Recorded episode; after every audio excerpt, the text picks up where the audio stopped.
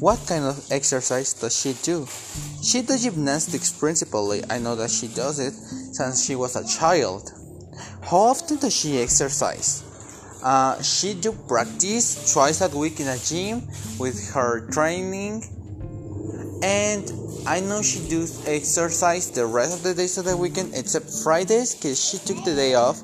She told me it's because her muscles need to recover from all the training and all the exercise that she does. Does she like this activity?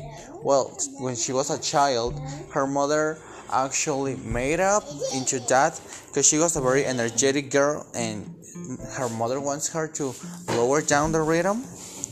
What is she doing probably right now? She's probably resting or doing some homework. I don't think she's training. She trains later on the afternoon. Oh, that sounds good. Which kinds of ability does she have with exercise? She's very flexible actually and have a lot of durability. She knows very well how to do splits and squats. She does quite easily actually.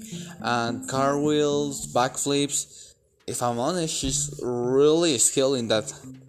I never saw her in any television presentation. Oh, that's because she doesn't do it uh, professionally any longer. She has her uh, uncle. No, how does she say? Ah, her knee hurt when she was a child, like when she was like 11, I think, and she never really recovered from that. But she's still doing it like for fun.